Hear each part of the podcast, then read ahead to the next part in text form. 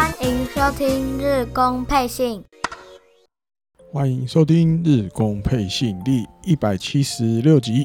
今天没有好小，好小因为临时有工作要处理，所以这一集请假一次。那有小弟我艾迪，好久没有一个人替大家服务啦，对？好，那这一集的话，我们就直接从新闻精选开始，来带大家回顾这个造访横滨球场的三连战。好，那六月十三号进行了第一场的比赛，上原健太先发，最后三比五输给了横滨 DNA。那上原也吞下了今年的第三败。不过比赛中，松本刚击出了个人今年球季第三号全垒打。啊，那回顾一下上原，他这次先发了四局就被打了九支安打，虽然有两个三振，但是失了四分，总共投了六十九球就被换下去了。好，那三比五的话，打击方面打线还是有打进了三分回来，比如说马鲁蒂尼只有五支二一分打点，松本刚四支三也有一分打点。好，那还有一支二垒安打，除了刚刚这个全垒打之外，上川田也有四支二。野村佑希有四支三，好，那俊拓也有三支一，有一个二垒安打。其实打线还算有一些打者已经有感觉起来，稍微有回弹一点点哈，尤其比如说上川田、野村佑希、松本刚，其实有一点点都有稍微有点，虽然不知道是不是可以讲触底，但是至少有反弹了一下。好，那回顾这场比赛，其实第一局在这个手背上，新庄康治监督就突然。出了一个怪招，这应该用怪招来讲比较适合。他就把这个俊拓也跟加藤豪将的一二垒守备位置兑换，而且在第一局而已，第一局就兑换。那当然，他赛后被问的时候，新庄监督是说，在这个西多洛库，就是赛前的守备练习的时候，他在看，他发现这个加藤豪将的脚好像有点怪怪，就移动起来哈。接滚地球啊，要跑的时候，他的脚怪怪的，看起来俊拓也的这个移动上比较没有问题，所以他开赛了之后，他决定让他们两个人对调，等于原本加藤豪将守二垒，他改去守一垒，那军拓也本来守一垒，去守二垒，好，那这但其实照正常来讲，算蛮不寻常的啊，因为很少，但欧打可能已经填出去了，他也没有办法再改了，可是你。才开赛没多久，你就决定这样把这两个人的位置再对调。好，比如说那个宫本胜也，他后来有一个那个日本媒体就写出来他的看法，他对于这样子的对调，他觉得不以为然了，他觉得不以为然。好，他认为是给球员添麻烦的动作。好，比如说宫本胜也认为，假设新庄监督是在西多洛谷守备练习的时候。看到这个加藤豪将，比如说手背脚怪怪的，好像很不安定的感觉。他觉得，如果是因为这样子，要在第一局就对调的话，比较可怜的是俊拓也。哦，宫本胜也认为这样，比较可怜的是俊拓也，因为这一天俊拓也其实也才是今年球季第三次这个先发出场。哦，而且原本守一垒被换去二垒，还是他今年在一军都没守过的守备位置。哦，那甚至连赛前的守备练习，俊拓也根本不是站在二垒，然后就要被在比赛中被换去守二垒，这对他来讲一定就是比较不习惯的守备位置嘛。那郭本胜也认为这个就一定会更造成选手间的不安，或者是你造成整对整个比赛来讲这个不安定的因素就又增加了。其实你只是感觉起来并没有说换了会比较好的意思啊。好，那尤其。五局的时候，宫本胜也看到俊拓也打了一个二垒安打，他其实觉得宫本胜也认为他在观察，他会心里稍微稍微放心一点的。对俊拓也来讲，他稍微放心一点，还还觉得认为俊拓也应该没有被监督这样第一局突如其来的调度受到可能心理的影响，或是影响到表现。好，那。宫本胜也自己赛后在分析，他说：“当然也有可能，新庄监督是为了这个精神力强化，哦，也可能还有，也可能是为了有点在欺敌战术的味道，哦，当然他详细是什么，他宫本胜也不知道。只是宫本胜也认为，真的真的没有必要在比赛中了，已已经开始 play 了，还增加这些心理的负担给你的选手，自己的选手。好，尤其他刚提到的这个俊拓也，因为俊拓也对这个选手来讲，他一定也是站在一个他想要争取能够先发出场的位置的立场嘛。那当然，他也想要好好的把自己的。诶、实力啊，表现出来啊。那正常来讲，监督教练对于这样的选手，你其实是要提供一个比较好让他发挥的环境给他，哦，而不是好像把他搞成一个好像你很万能，对不对？那我哪里有问题你就去，我哪里有问题你就去。宫本胜也认为，其实不是要这样子，哦，好像你俊拓也被当成工具人的感觉，哪里有需要，哪里有洞你就去补。啊，换一个说法，好像我在给你机会。可是宫本胜认为，站在你站在一个培养这个选手的立场，你应该是要先给他一个比较好的 play 的环境，让他好好去发挥，这样子比较对哦，而不是这种啊，我现在现在突然觉得教练好像有问题啊，那你去走二垒，教练好像来一垒，这样子其实宫本胜认为对军推也没有那么公平了。主要是这样。那回过头再看上原健太的表现，他其实第一局还算稳定，可是第二局就。在两出局之后被五连打，连续被击出五支安打，掉了两分。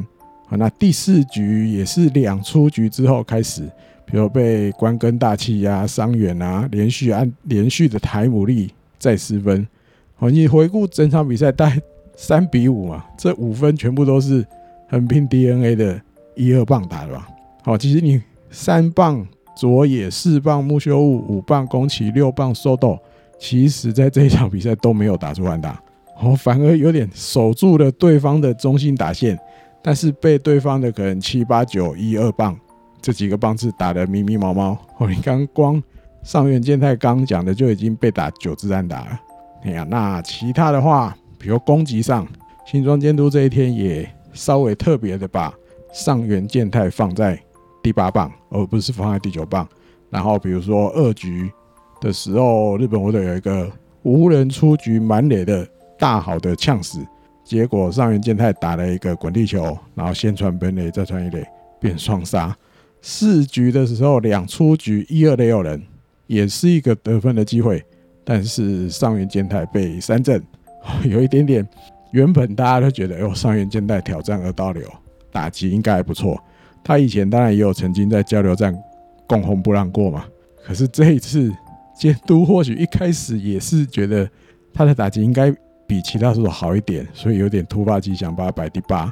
呛死也真的轮到他上场打击的时候了，可是全部缴白卷，一分都没有打回来。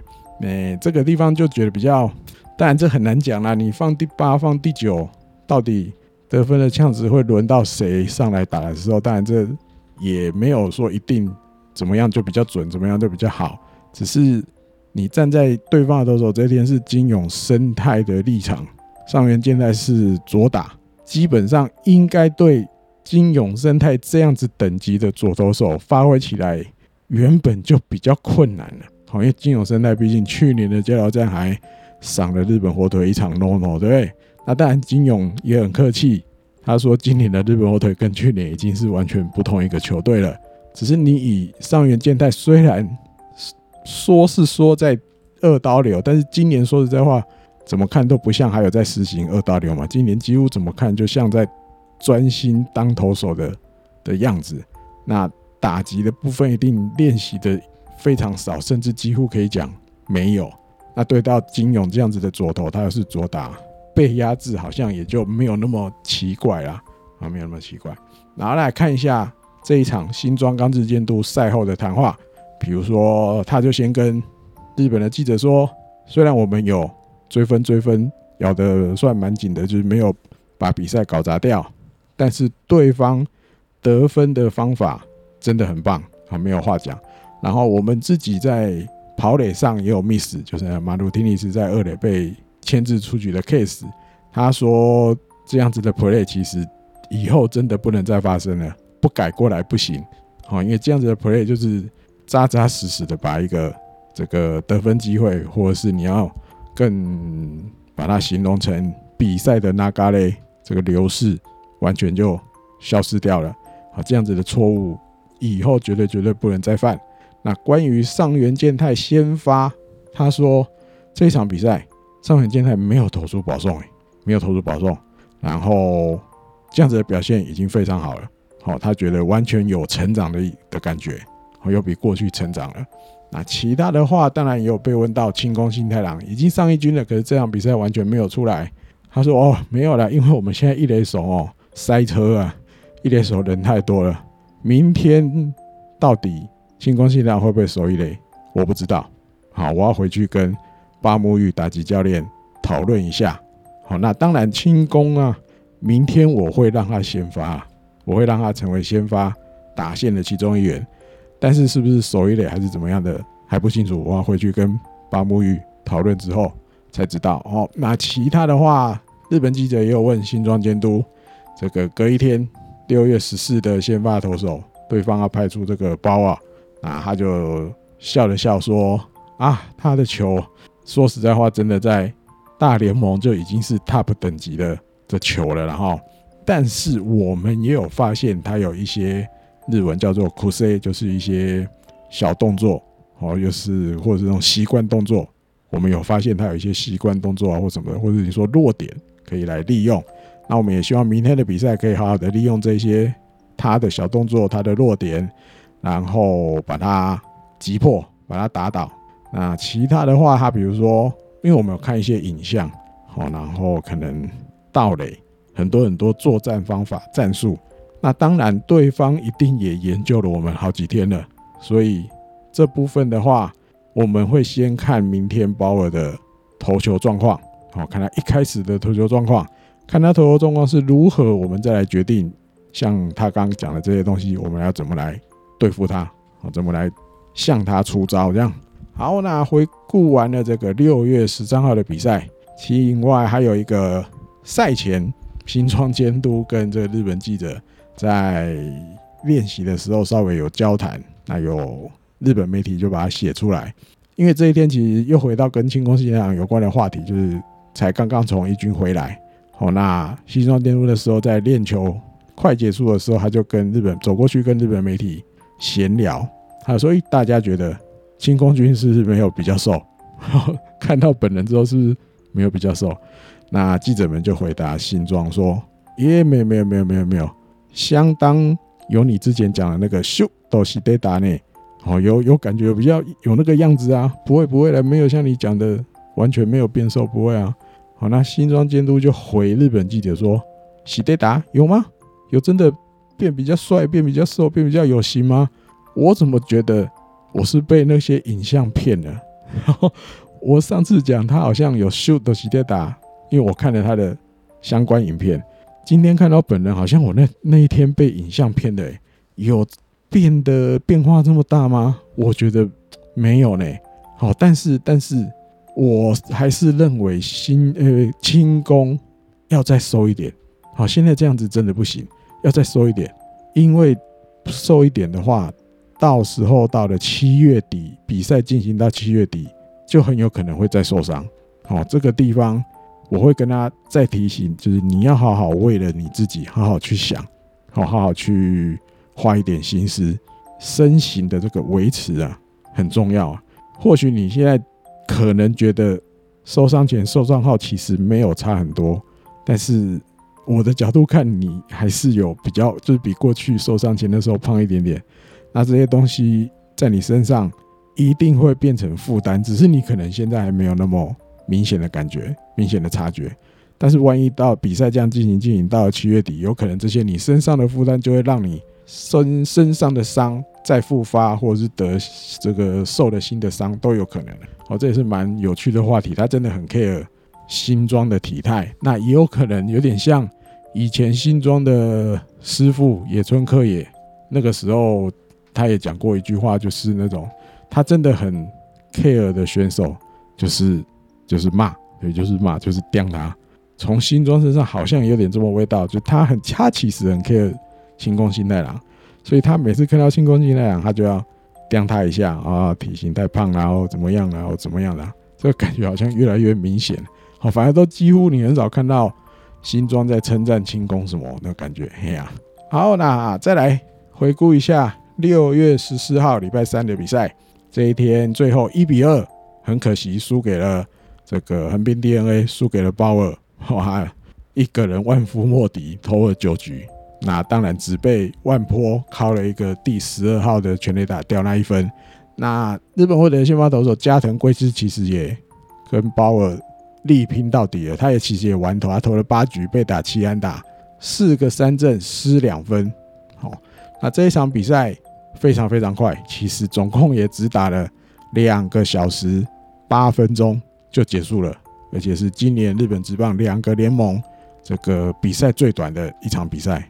哦，那万波中正刚提的，从鲍尔手上打出个人第十二号全垒打，他是抓住了一个鲍尔偏高的一百五十四公里的直球，直接把它冒到左中外野观众席上。好，那因为这个这个系列战开打之前，其实很多日本媒体就在提了，他们很 care 万坡中正来到横滨球场，或是你说回到横滨球场的表现。哦，那会这么讲，就要回推到。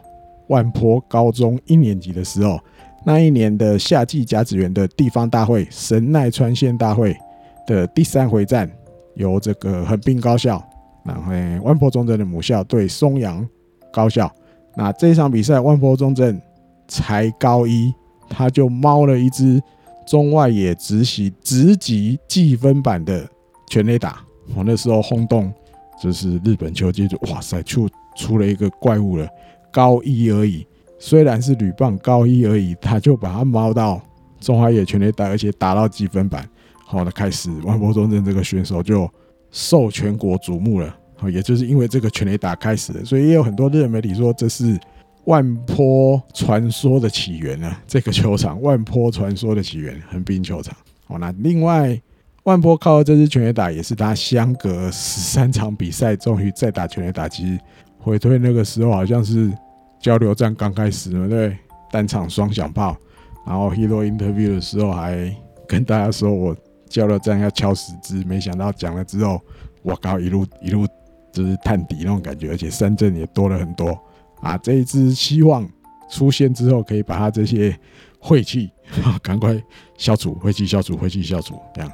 那其他的话，哦，这个第十三号也是他。进入六月以后的第一支全垒打，好了，其他还有这场比赛，其实对加藤贵子来讲有一个比较衰一点的地方，就是第五局无人出局二三垒的时场面。好，那 Soto 打了一个中外野的蛮远的飞球，飞飞飞飞到全垒打墙前。那因为这一天守外野的守中外野的是阿鲁康泰拉，他追啊追追啊追追到墙边的时候，突然让人家觉得好像。咦他怎么好像不太会接球，所以这个球就掉下来了，变成二垒安打。好，那如果当然你以结果论来讲，阿鲁康塔拉如果顺利可以接杀，但本来就不好接也没有错。可是如果他可以接到的话，顶多就是一个高飞牺牲打掉一分。好，那可是没接到的话，就是直接二垒安打掉两分。那赛后新庄监督对于阿鲁康塔拉的这个守备，他说啊，那个 play 哦。可能啊，他自己觉得，新庄自己觉得，阿鲁康塔拉可能很在意，就是快到墙前了，快撞到墙了，快撞到墙了，这样了哈。那这样子的事情，这样的情况发生了，其实说也说不完了。好，有一点点，日本媒体是形容新庄监督有点想讲什么，但是又把它吞进去的样子啊。那我相信你以新庄自己以前。本来就是守中外野的，守备也很好的。以他的标准来讲，阿鲁康塔拉这一球应该在他心里面应该是不接到不行。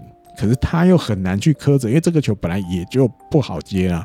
好，只是你最后的那个快到墙前的那些，你说应变的方法，就是快到快撞到墙了，你一个外野手来讲，你要什么准备或者怎么样的话，这些东西可能在阿鲁康达拉身上明显是不足了。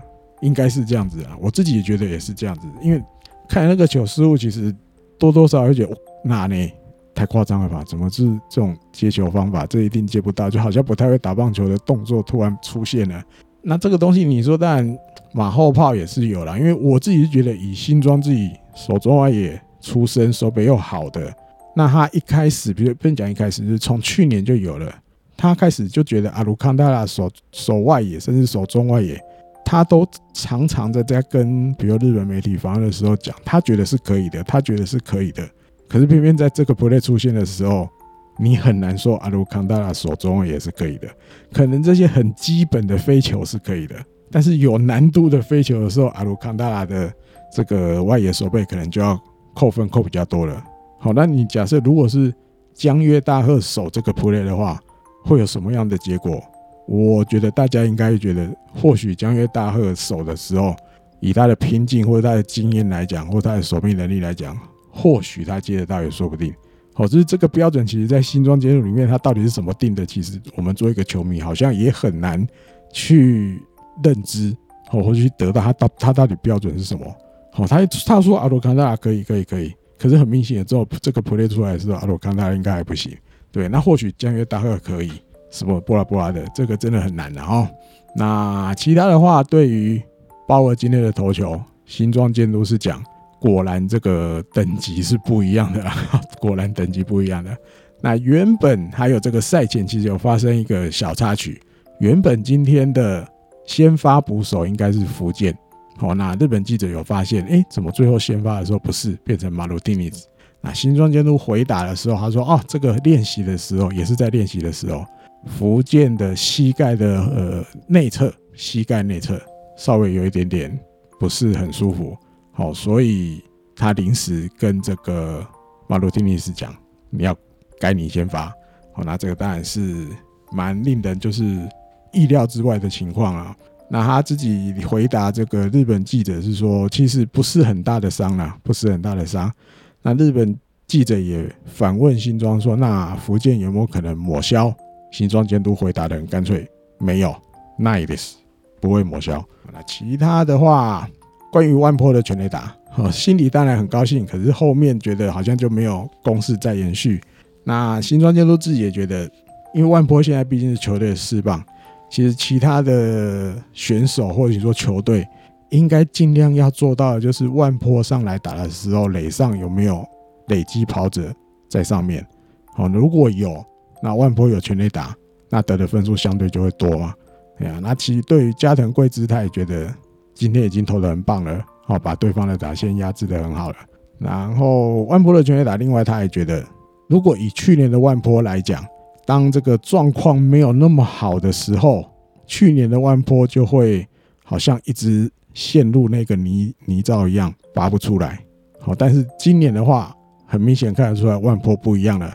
他虽然会经历一段低潮，可是，在这一次，比如这个打席面对鲍尔的时候，他心里还是可以冷静下来，抓到一个好攻击偏高的直球，然后一棒把它打出去。他说这个就是万坡成长的证据。另外还有关于第九局那个时候，石井一成代打打出安打上垒，然后换了江越大贺。去代跑，然后连续到二垒、到三垒，好让场面一度觉得哇，只要再一次安打，这个日本火腿就可以追平了。好，甚至本来不要安打，本来如果轻攻，如果可以把球带出去，说不定就有机会追平。可是很很可惜是轻攻跟加藤豪将最后两个打者连续都被三振。好，那其实那那几球，比如三振轻攻的那一球，其实你也看得出来，包括就是真的真的不同等级的投手，他投那个。单指滑球、单指曲球，还可以投到一百三十六。好，比如说还有，好像对加藤豪将有一球还吹到一百五十六。好，个人这样投投投，从第一局投到第九局，他第九局还有办法吹一五六。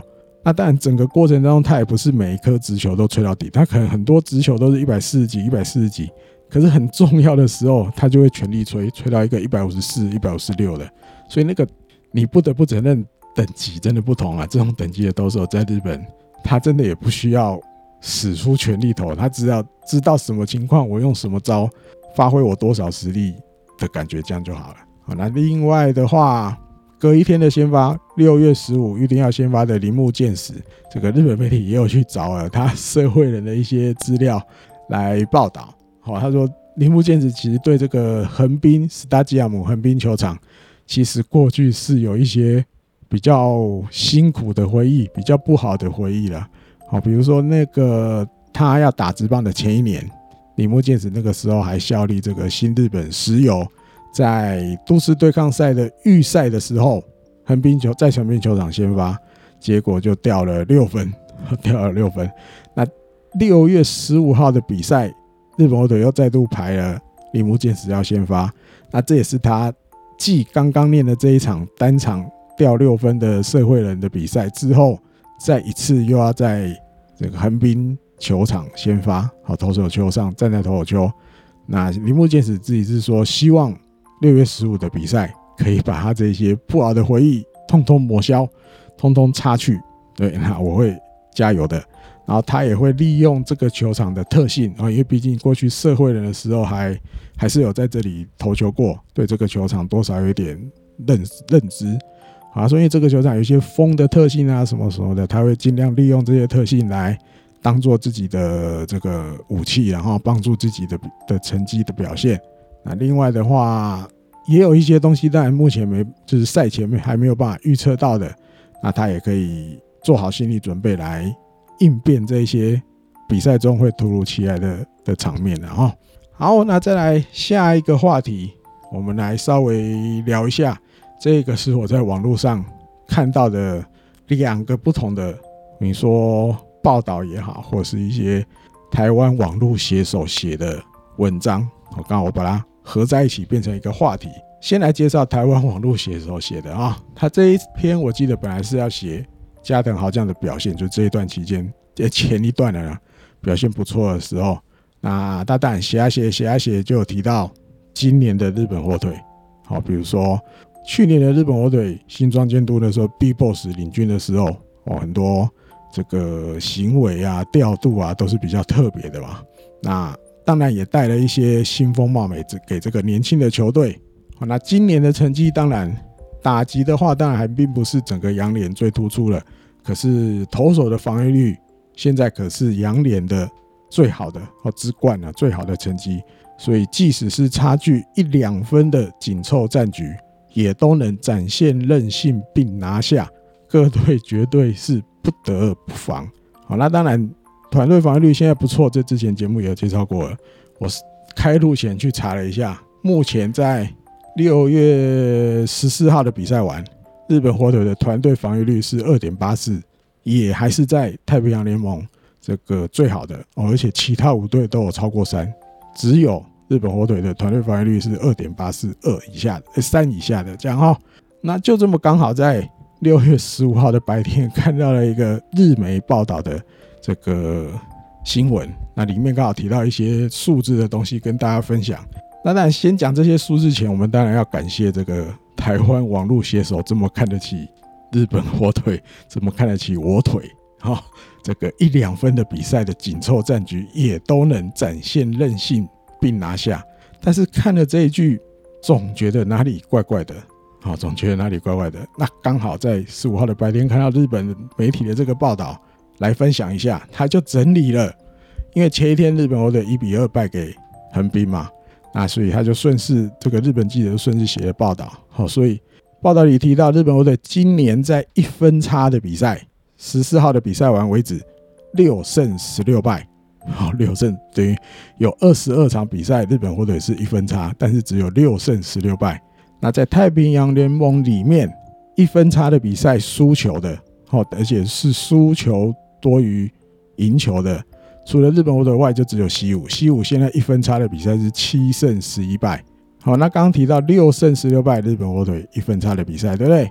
等于现在是借十元嘛，对不对？十六败减掉六胜，等于你还有十败。那唯一十二球团里面一分差的比赛。败场减掉胜场是双位数的，就只有日本火腿，就只有日本火腿。那下面这个日本记者也全部列了出来，到十四号的比赛完，整个十二球团面对到一分差的比赛，他们的胜败情况是怎么样？